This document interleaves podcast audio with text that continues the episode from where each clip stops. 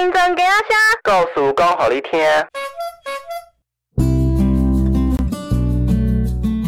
Hello，欢迎回到新泽给阿虾。今天要来聊聊高中时期的热血青春。我以前啊最期待社团课的时光了，因为我加入了摄影社，常常借舍友的名义到处游山玩水，解放升学的压力。追抓包老师，你以前高中有玩过社团吗？一间屋哦，我是参加英语教育的志工，伫咱社区的各小服务，咱阁有办英语的营队，甚至去比赛。伫参与的过程当中，甲同学做伙拍白，感觉真好。嘛，甲伊变做好朋友，今嘛阁有联络哦。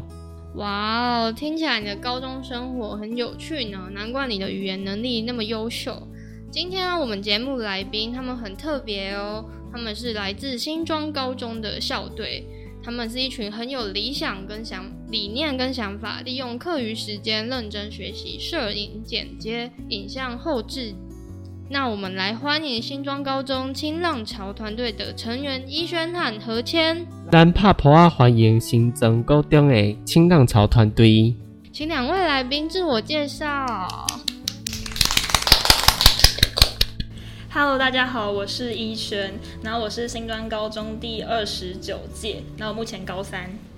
大家好，我是新浪潮的何谦，然后我是新庄高中第二十二届的毕业生，目前是一个自由的工作者。哇哦，请问两位当初加入媒体服务队的契机是什么呢？哦，那我们想要大概先讲一下，就是新庄高中媒体服务队是一个什么样子的存在。就是我们其实是一个学校的一个服务性的校队。那我们当初成立的原因，其实是因为在学校里面呢有很多很美好的事情，然后我们希望可以透过影像的方式，然后帮学校把这些美好的事情做一些记录。然后到今年，我们其实已经第十一届了，对，有十一年的历史。对，然后像现在的媒体服务队，我们有像新闻组、节目组、活计组，还有让棚。组，然后在这样子的频道运作之下呢，我们会记录校园内跟校园外的事情，然后分享给在学校的同学们。嗯，听起来真的很丰富诶。刚刚你说有节目组、新闻组、新闻组、国际组，还有一个是让棚组、国际组、活动记活活动记录组。哦，让让棚让棚是摄影棚里面会去录制一些节目啊，或者是一些校园频道。哦，听起来是一个很专业的术语诶。就是因为我们学校是我们除了会拍摄一些学校的活动的照片啊，然后我们其实还会做成影像，对。然后我们其实有一个频道叫做新装新频道，然后我们会在每个礼拜四的中午，然后在学校进行频道的播放，对。然后刚提到为什么会加入梅福呢？就是我们其实，在每年的暑假，就是新生训练的时候，都会帮新生办理一个新生影像创作体验营的一个营队。然后我当初自己呢，就是在进高一前，然后就参加梅福办的这个营队，然后就发现哇哦，他们做的事情实在是非常的有趣，然后也非常喜欢，就是在梅福，然后学长姐跟我们一起互动这个氛围，然后加上我自己也是蛮喜欢去尝试新的东西，对，所以当。当初就决定加入美服，然后后来就加入，就待了两年，一直到现在。哦，那何谦呢？我吗？因为我嗯，我那时候就是新那个媒体服队，对，在我那一届应该算是一个刚开始吧。然后那时候学校会创立服队，是因为就是我们学校有就是。科学、艺术跟人文，就是以这三类为主，然后这三类又个别延伸出一个服务队这样，然后就分别有，就是我们是媒体类，可能就是在人文这部分，然后还有科学跟乌克丽丽这样，总共有三个服务队。然后那时候就是在甄选的时候，算是应该说这是一个计划，然后就是呃会甄选大家来参加服务队，然后之后可能会。就是有一个到美国交流的一个机会，这样，所以就蛮多人都去甄选的。然后，因为就是这个东西对高中生听起来就是觉得哦，好像是一个还蛮不错的机会，所以就那时候就有去，就是再加上嗯，我可能对科学就呃还好，跟是嗯也不太会弹乐器，所以而且就是对影像其实就是也学得还蛮不错的，就是可能可以把一个东西然后制作成一个会动的。影像这样子，就是那时候对高中的我其实觉得还蛮特别的，然后所以我就选择就是去就是加入了媒体服队这样子。我刚刚听到一个关键字，哎，他有说可以去美国交流。对，但是这个 这个计划呢，后来其实到一半就是结束，但是服务队这个东西在我们学校其实还是就一直存在留存这样。哦，OK，就后来虽然没有去美国，但是已经踏进来了，就很爱这个地方。OK，了解。好哟，那刚刚两位都有分享自己就是为什么加入媒体服务队。现在想要请两位分享，那你们在校期间，你们在媒体服务队担任的职务还有学习收获有哪些呢？因为就刚有说到，其实对我来说，因为那时候算是一个还蛮初期的阶段，所以。呃，那时候我们的职位分工其实还没有到那么明确。那时候我们做的事情主要还是以就是记录学校的活动啊，跟做一些影片为主，这样子。就是那时候还没有呃制作校园频道的这个部分的。然后，所以那时候我们大部分可能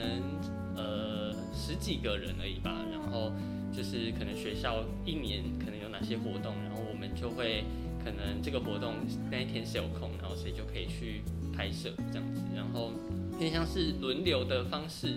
然后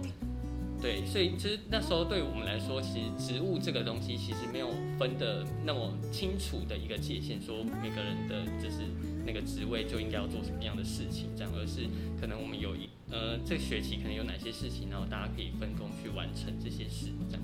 嗯，但我觉得当初有十几个人，其实就蛮多了哎。就是以我自己在高中参加课后社团的经验，其实我们社团好像差不多也都是这样的规模。难难道现在已经几百个人了吗？没有，我们也没有那么多，现在大概二十几个，差不多二十几个。嗯嗯嗯，那现在跟过去就是是比较算是比较有。嗯，条例有组织性、有架构的了。对，因为其实像何谦，他其实是二届美孚第二届，然后我自己是第九届，然后刚好提到现在美孚已经第十一届了嘛，所以其实美孚其实是不断的蓬勃发展。对，然后。我们这一届呢，就是跟他们那时候比较不一样的是，其实从第五届的时候，然后我们多了一个新的职位，名字叫做频道总监。那频道总监在干嘛呢？频道总监他其实算是一个频道的监督者，因为我们有新装新频道嘛，所以频道总监他就是。背负着这样子的责任，然后要去监督我们的频道是否每个礼拜都有如期的播出，然后去提醒大家说，哎，我们频道现在进度落后喽，或者是我们现在还有什么需要调整的地方。对，所以到我们这届的时候，我们像是有队长啊、频道总监，然后美宣，然后美服，大家有很多的器材，什么有器材长教学，然后还有小编，因为美服有 YouTube 频道跟 FB 嘛，然后就会有小编来做管理这样。然后我自己担任的是队长的部分。哦，既然你担任队长，那我一定要问这一题，加码再问个，请问队长跟频道总监谁的权力比较大？我觉得就是我们这一届呢，就是我们平常在讨论，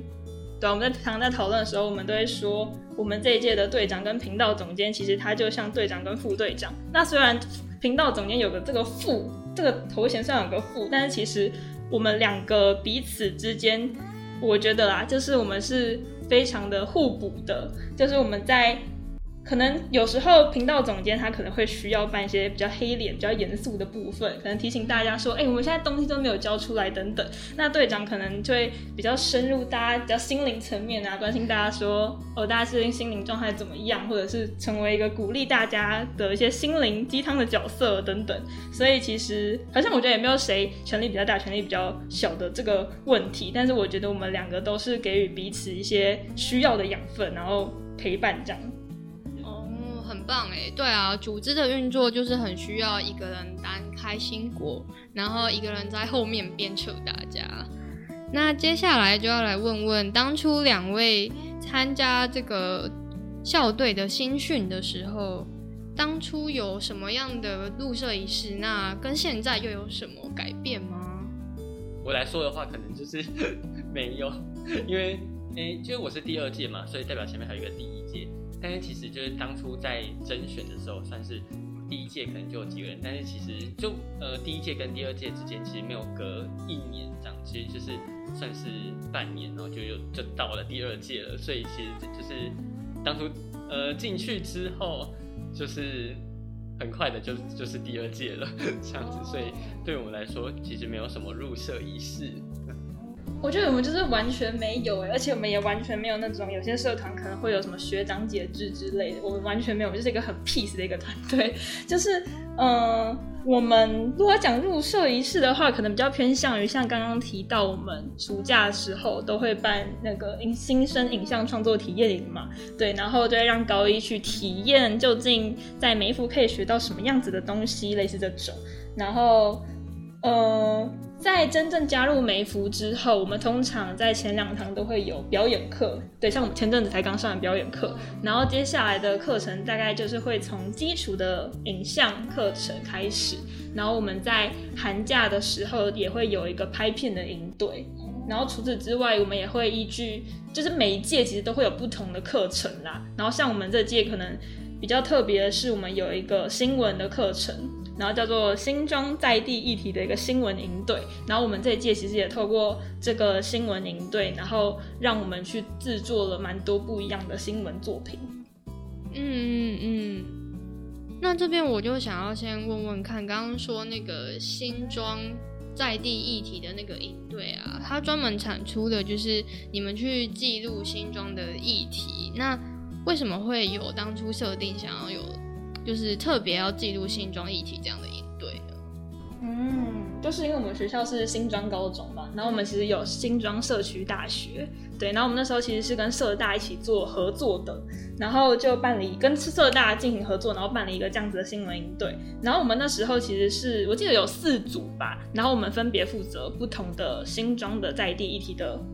对，新不同分别负责不同的新装在地议题，然后像是我们这一组，我们就是负责，呃，像是有一个新装在地画家简文人，对，然后他就透透过这样油画的方式，然后将对新装的印象呢，就是留在画作里这样，然后我们那时候就是有点像是。真正的记者，然后去校外去做采访，然后把我们去采访的东西、实查的东西，然后透过短新闻的方式，然后带回来学校分享给大家。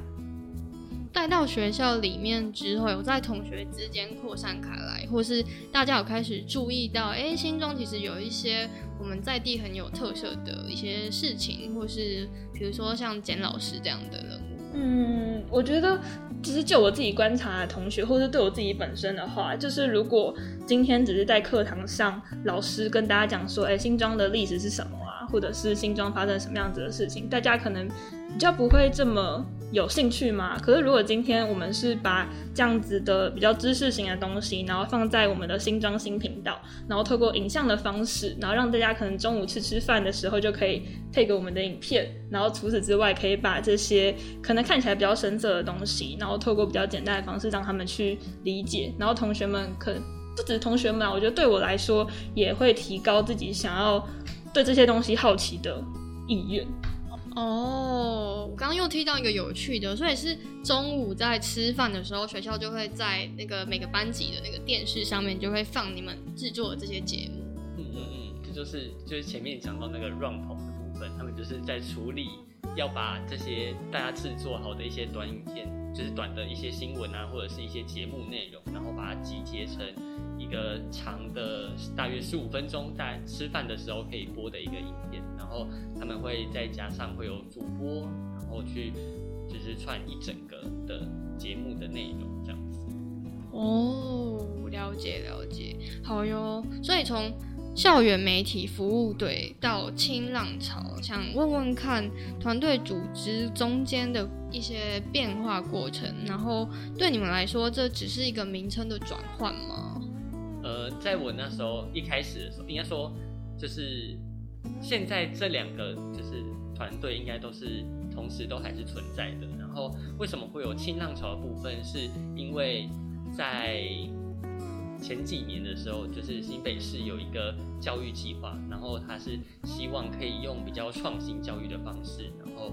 去应该说，因为可能一零八课纲的关系，然后就是一些教育课程的就是转换，然后希望可以有一些比较特别的教育。的内容就是可以结合像比较科技啊，或者是一些比较互动的方式，然后带给学生。所以就是我们学校的这个计划其实是一个影像纪实的教育计划，这样。然后呃，可能呃，就是大家可能也蛮好奇为什么我会在这，就是是因为有了就是新浪潮这个部分，就是它呃让毕业生可能毕业时候也许大家就会到各个地方，可是就是成立新浪潮之后，其实就是他希望毕业的校友也可以回来一起继续参与在就是这个团队里面，然后因为其实因为刚才有说到每一届的课程其实都不一样嘛，那。当每一届的不同的毕业生回来之后，他就会带着每一届的不同的学到的养分，然后一起把这个学习的内容传承下去。所以如果说就是媒体服务队跟新浪潮之间有什么差别或改变的话，可能第一个可能是人员上的不同，就是校园媒体服务队就是主要是以新庄高中的学生为主，这样，但是在新浪潮部分是还会结合一些毕业的学长姐，然后回来跟大家一起交流跟一起制作这样。然后跟第二个部分就是，呃，媒体服务队的主要的内容就是会刚有说到记录校园或者是做新是新装的议题的新闻，然后还有就是他们会有中午的那个节目的内容嘛。但是在新浪潮部分，就是刚有说到那个计划，其实我们就是去呃拍了一个记录长片，然后其实这个计划大概呃持续了到目前是第三年了。然后我们是去南澳的五塔国小，就是去记录五塔部落，然后拍了一个，就是在这两年间先做了一个记录长片的记录，这样，然后就是后面一年是呃剪接啊，然后就是各种后面的后置这样子，嗯，就是内容上是从新庄区，然后更跳脱于就是关注整个呃台湾的小角落。刚刚说到五塔国小啊，那我有查到，就是过去在二零一六年，你们开启了一个计划，叫做行动摄影棚。那当初好像就也是在五塔国小开始进行这个计划。那所以其实你们这个纪录片纪实的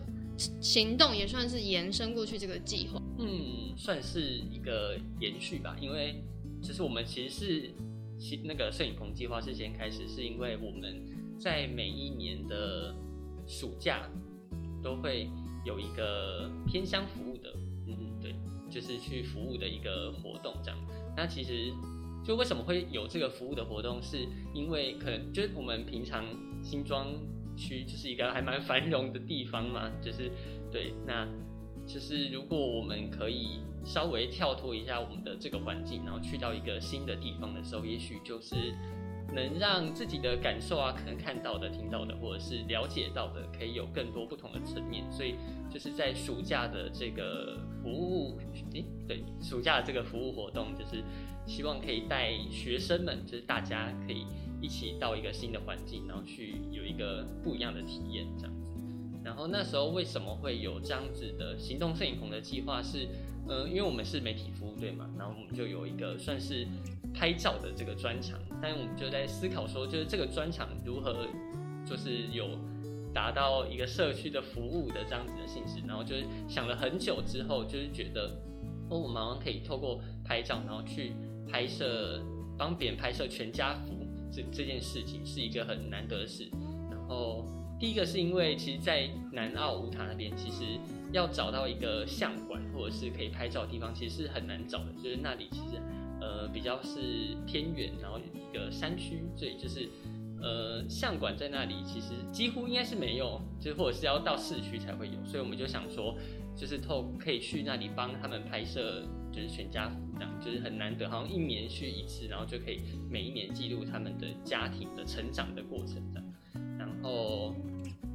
对，应该差不多是这样。嗯，刚刚何倩你在讲的时候啊，然后剧作包老师就在旁边点头如捣蒜。请问老师最近有全家福想拍吗？没有，但很有感，因为就是这里全家福这件事情，不只是南澳那个地区，连苏澳都很难找到，就是可能要到市区或者是到罗东以南才能找到。所以其实刚刚提到像五塔，或者是像我现在服务的学校，都是蛮偏乡的学校，就是旁边什么东西都没有。然后那个环境啊，包含全家福这件事情，我觉得是一件蛮棒的事情，因为包含在那边的小孩子，其实家庭问题或家庭议题其实真的蛮多的，所以很有感。这就让我想到，就是 在后，就是我觉得暑假去帮他们拍摄全家福，还有一个很特别的事情是，呃。因为那那里的工作机会其实也是蛮少的，所以其实呃大人或者是青壮年，其实大部分都会去外外地工作，然后或者是学生如果就是要上国高中之类，他们其实就也会到外地就学这样。所以就是在暑假的时候，可能是他们难得可以回到这个地方团聚的一个时机点这样。因为就是暑假大家就放暑假，所以就会回来这个地方。然后可能大人也就是会在某一些时机回来，所以我们就是在那个时机点可以帮大家拍摄全家福，就有点像是记录这一年他们就是有难得可以在团聚的一个时刻这样。嗯，真的是一个蛮好的行动诶。从刚刚听下来，从社团，从二届啊、九届，像我自己以前我自己当教育职工的时候，我们是第二届，也是草创的时期。然后每次到比较就是我们学区那边的比较弱、比较就是孩子问题状况比较多的国小，然后去服务也感受到很多，所以刚刚其实蛮有感的。那连接到刚刚就是进行就是到五塔国小进行偏乡服务这个部分，那连接到就是哎你们有拍了一个纪录片叫《翡翠少年》的一个纪录片，那就想要询问说，哎为什么你们会取名为翡翠少年？还有就是关于这个字体的设计的概念是什么？就是讲到翡翠少年为什么会取这个名字呢？就是是因为呃，其实，在呃我们去拍摄前，其实我们大概已经服务了两三年的时间，然后后来我们才开启了这个拍摄的计划这样。然后，但是虽然说就是每一年是暑假都会去，但是其实也只有呃大概一次是四天左右的时间，所以其实也没有到很长的时间去了解这样。所以我们其实，在拍摄。前其实我们也是又在做了蛮多功课，就是去借了很多的文献啊，然后看那里的历史是怎么样子啊，然后那里的就是以前记载的记录，或者是一些很久之前的一些老照片，那里的环境大概是怎么样，就是也做了蛮多的功课。那我们就是在其中的一本书里面，然后就看到说，就是五塔这个地方，其实之前很久之前有一个绿翡翠的一个美称这样子，所以我们就就是。借用了这个翡翠的这个东西，然后作为我们的片名。那其实“翡翠少年”的这个词，就是到就是现在可能看了我们影片之后，就是其实大家可以自己去思考，就是这个呃片名的意思，就可能也不只是只有指当地。呃，在五塔生存的那，就我们是拍摄那里的小朋友嘛，所以，所以，呃，他们是在那个部落里面的翡翠少年，但其实在这个影片里面，就也还有我们记录者的身份在里面的，所以其实我们也是去拍摄他们，而就我们也是在这个影片里面的一部分，那就是我们到这个地方去拍摄他们，也许我们也是其中的一个翡翠少年。所以就是在都市成长的都市少年，跟在五塔部落的部落少年，就是相应而成翡翠少年。嗯，蛮有趣的，就是在这个过程当中，就是拍摄的人不单单只是一个观察者，那也是参与者。我觉得这是一个蛮有趣的过程。那其实也凸显出，其实互动是很双向的，然后也反映出来，就是那边的历史啊，或者是整体，就是让观众也可以去感受，去产生一个共鸣。那第二个想问的就是在拍摄的过程当中啊，因为其实一定要花一些时间去做拍摄的部分嘛。那你没有发现，诶，在这个过程当中什么样有趣的发现或者是事件，或者是诶，你在这个过程当中有发现哪些议题是值得大家去关注或者是反思的部分？我觉得就是随着我们去拍摄的，嗯。是应该说，我们其实去拍摄前，就是每一次都会拟定一个主题去拍摄，像是这一次是去访问老师啊，或者是这一次去拍摄什么样子的活动。那觉得最让我自己印象深刻的是，就是里面有呃还蛮长部分是他们要回老部落的的这一个过程这样。然后那一次回老部落，其实只有。呃，两个导演跟两个摄影师，然后还有两个指导老师，就是我们六个人，就是跟他们一群人一起上山这样。因为其实他们上山的人数也是有限制，所以，然后我就是其中的一位这样。那我觉得在里面就有呃有一个还蛮有趣的事，就是呃我觉得这是一个还蛮难得可以跟他们一起参与的一个旅程吧，就是他们要回老部落，然后我们跟他们一起走他们的之前。一些山路啊，或者是一些很曲折的那个路线这样，然后还有体验他们，就是其实在这个过程中也是学到蛮多的吧，因为他们就会介沿路介绍说山里面的一些呃这个植物，然后呃哪些可以吃，然后哪些不能吃，然后如果可以吃的话，他就会现场就是把它砍下来，然后就是分享给我们，然后就让我们体验吃吃看这样，然后觉得吃到一个。最特别的东西是，就是他们那一天刚好算是一个老的族人，然后就是刚好他有猎到一只山羊，这样，然后所以他就跟我们分享那个山羊肉，然后我们那一天，因为我们是去两天一夜，然后那一天的算是下午到傍晚的时候，然后就煮了那个山羊，然后我就第一次体验到了那个山羊肉的味道跟口感，这样子，就是应该说对于我们来，呃，对于我们拍摄的人人来说，其实是一个还蛮新鲜的吧，但就是对于就是 在山下怎么可能会可以吃得到这种东西呢？所以我们就就蛮好奇说，哎、就是山上的山羊肉吃起来到底是什么口感啊，或者是什么味道这样子。然后我们就是去盛一碗，然后呢吃吃完之后呢，就发现，哦，就是是一个还蛮特别，跟还就是跟平常吃，应该说口感上可能差不多，可能就还蛮像是我们排骨的，但是它就会有一种山羊的特别的那个味道，这样子。羊骚味吗？对，然后跟一种我也不知道怎么形容哎，就是野味的那种，野味。对，所以长老就在你面前把那个山羊就这样放血，然后就像我们看到那样子嘛，就是把它眼睛捂起来，然后就也没有放血，因为应该说就是他们会有他们的处理方式，但是其实我们没有 看到 他是怎么处理的，然后我们只是只有看到肉这样子，哦呃，然后知道哦这个是什么肉，对，所以没有没有那个那些过程，哦，对，但是我觉得算是一个，就是一个新的体验吧。就是我觉得拍纪录片，就是嗯，你可以到一个这个环境里面，然后你应该可以，就是把自己融入在里面，然后观察，然后把一些东西记录下来。就如果你自己没办法融入在那个环境的话，那就是你拍出来的那个影像，其实也很难去让你的观众一起进入到这这样子的，就是氛围，或者是你想要传达的东西里面。嗯，蛮认同的，我觉得蛮有趣的。哦，想补充提问，就是哎、诶那边是乌塔国小那边是什么族群？哦，那里是那个以泰雅族为主，然后他们以前其实是有分成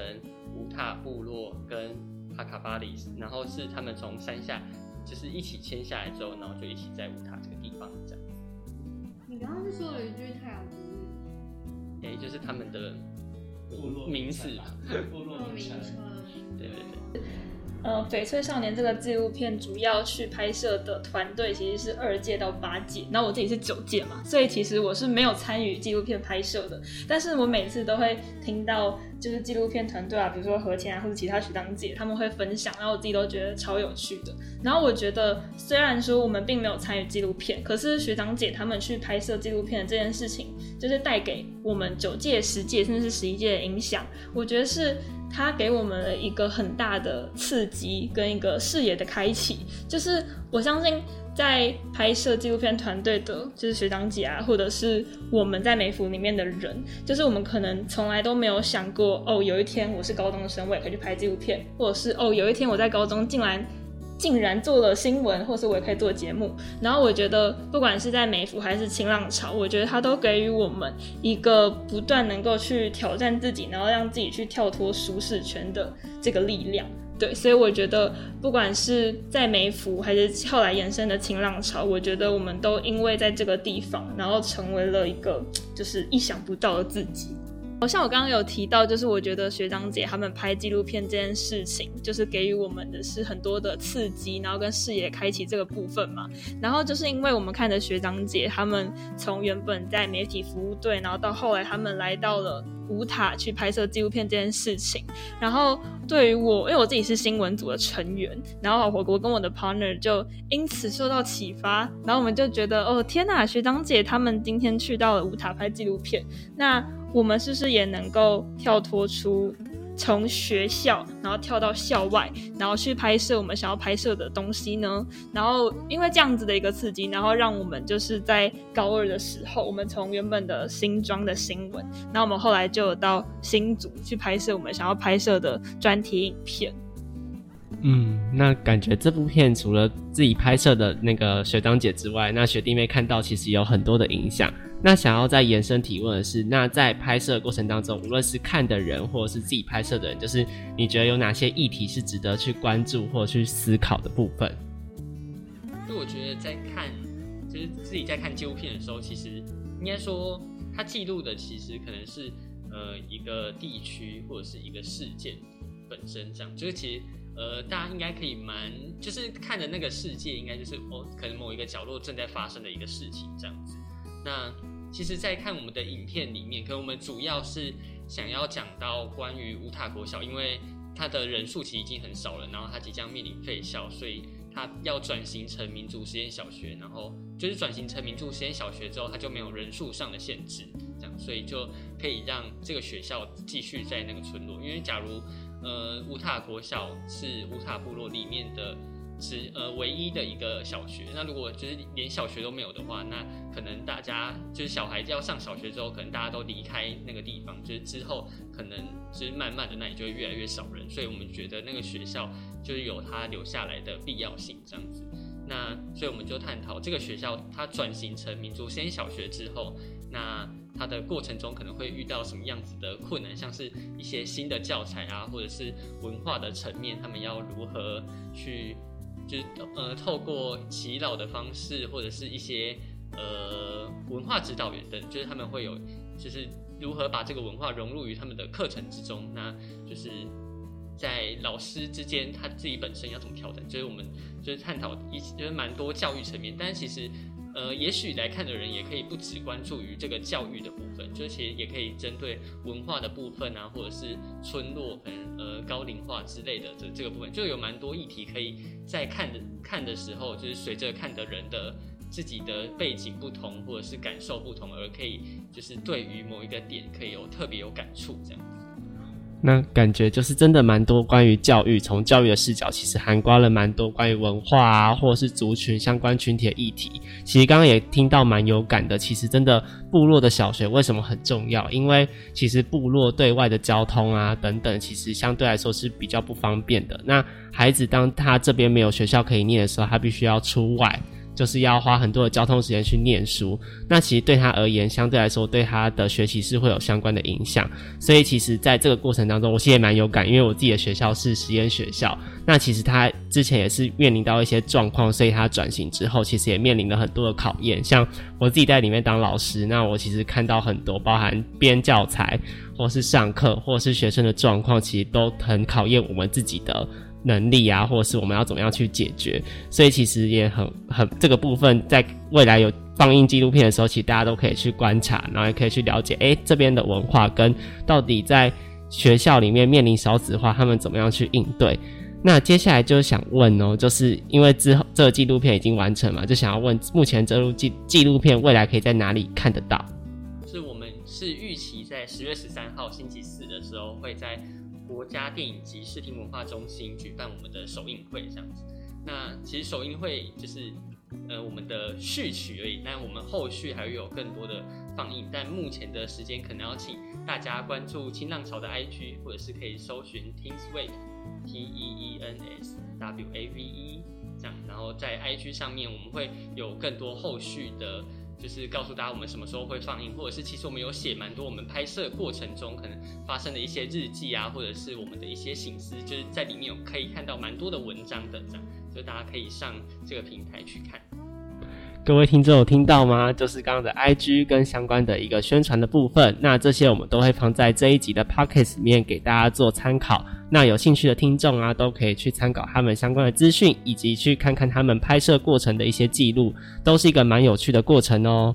好，那接下来呢，就是关于提到，诶，刚刚提到学校啊教育的部分，那刚好。正逢就是近期是近我们上映的日期是教师节，那就是想要请两位分别分享，就是在你高中生涯当中，你觉得最难忘的一堂课是什么？就我觉得，就是我高中生有超级多我自己都很喜欢的课，但是就心灵层面跟身体层面都让我很印象深刻的呢，一定就是我们学校的体育课，因为呢，我们学校需要跑。一个东西叫做武状元，然后武状元武状元路跑，对，然后我们在体育课的时候，我们就会进行女生三千公尺跟男生五千公尺的。就是测试，对，然后真的非常的累，因为一圈操场是两百嘛，然后女生就是要跑十五圈操场，对，然后那时候大家就是整个跑完之后，那种操场数是多到你需要拿着几根筷子，然后去数哦你到底跑了几圈的那一种，对，然后那时候就天呐，原来高中要跑这么多，因为其他学校好像。不需要经历这些，那我们学校就比较特别。我觉得我们学校好像蛮重视体育这块，就我还记得我那时候跑的时候，因为我们操场是两百公尺，然后就是要跑五千公尺就要跑二十五圈，然后老师就叫我们拿一个纸条，然后画二十五格，然后就跑完操场就是一圈，然后就撕一格，然后就在一节课里面你要把这二十五个都撕完，这样代表你已经跑完五千公尺，然后而且还会测那个时间秒数，就是。还有还有一些规定，像就是在这二十五圈里面，就你不能用走的，就是你只能慢跑这样子，或者是就是你要持，就有点像持续的运动，然后 跑完这个二十呃五千公尺。天哪，我觉得那我没有办法重新装高中毕业。蛮有趣的。哎，我以前跑八百公尺我就快死掉了。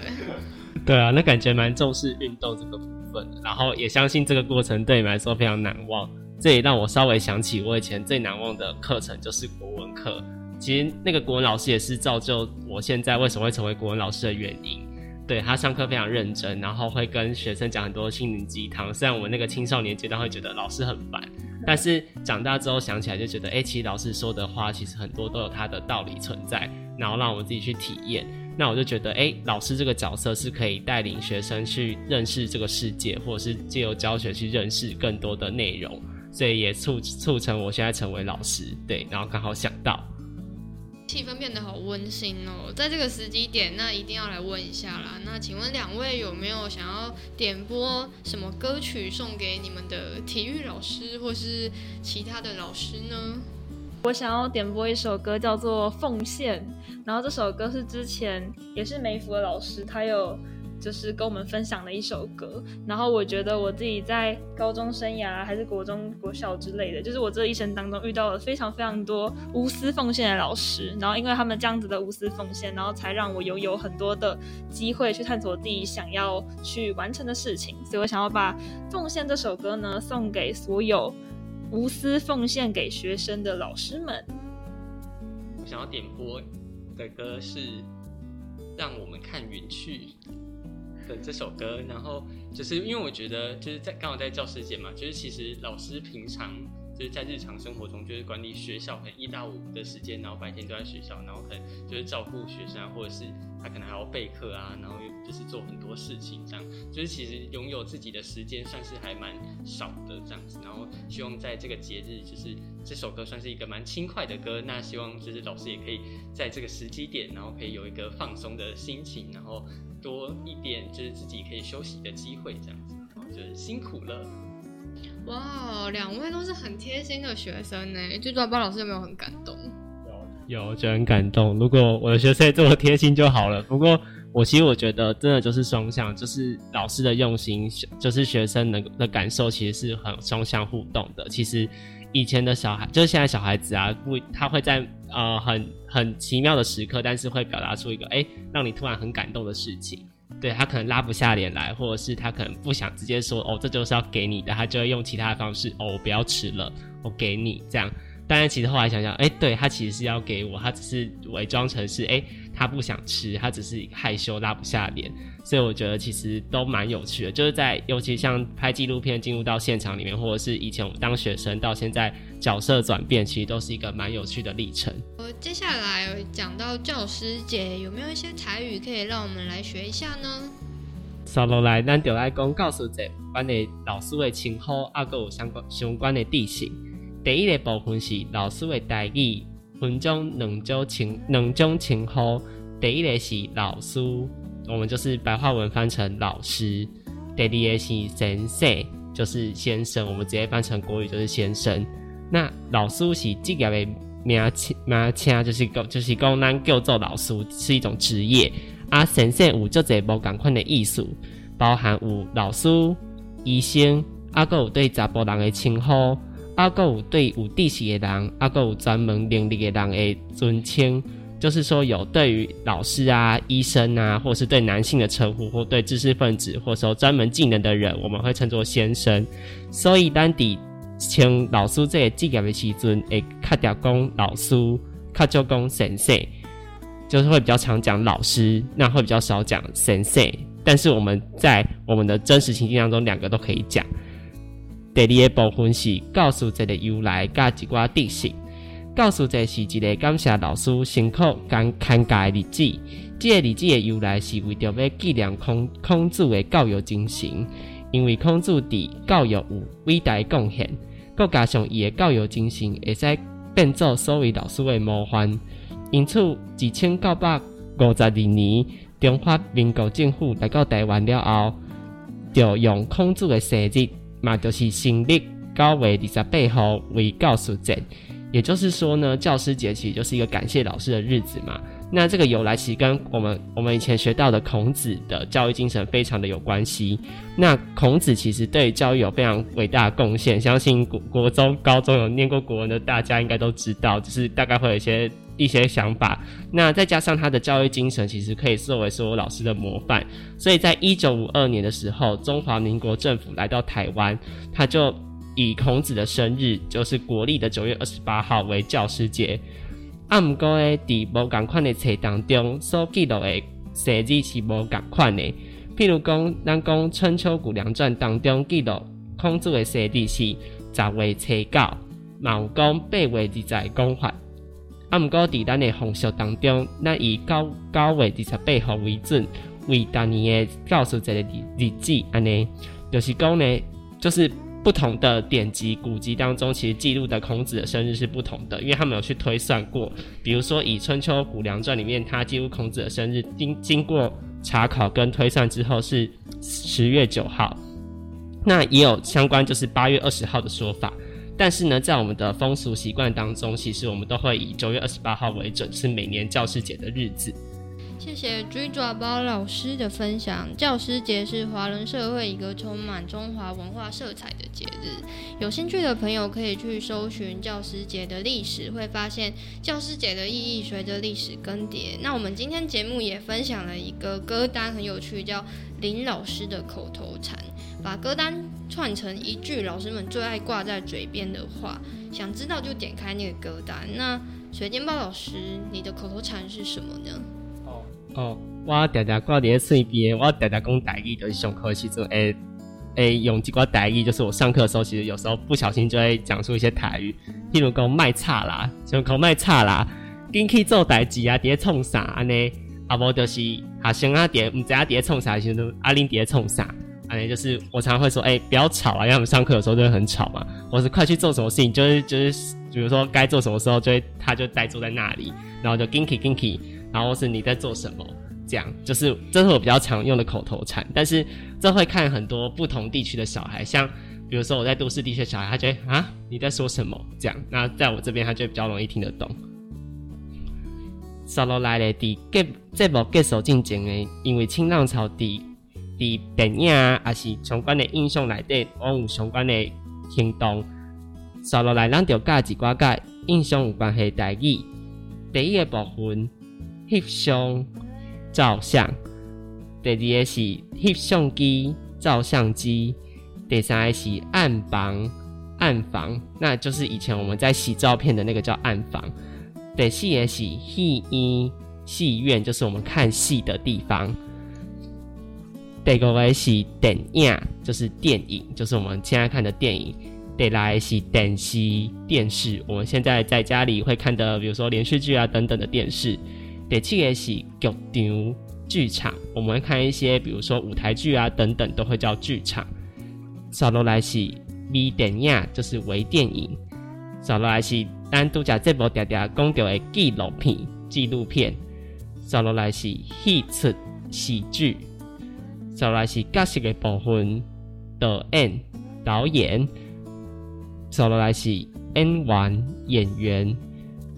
过来是编剧。编剧，谢谢老师分享这些跟影视相关的台语。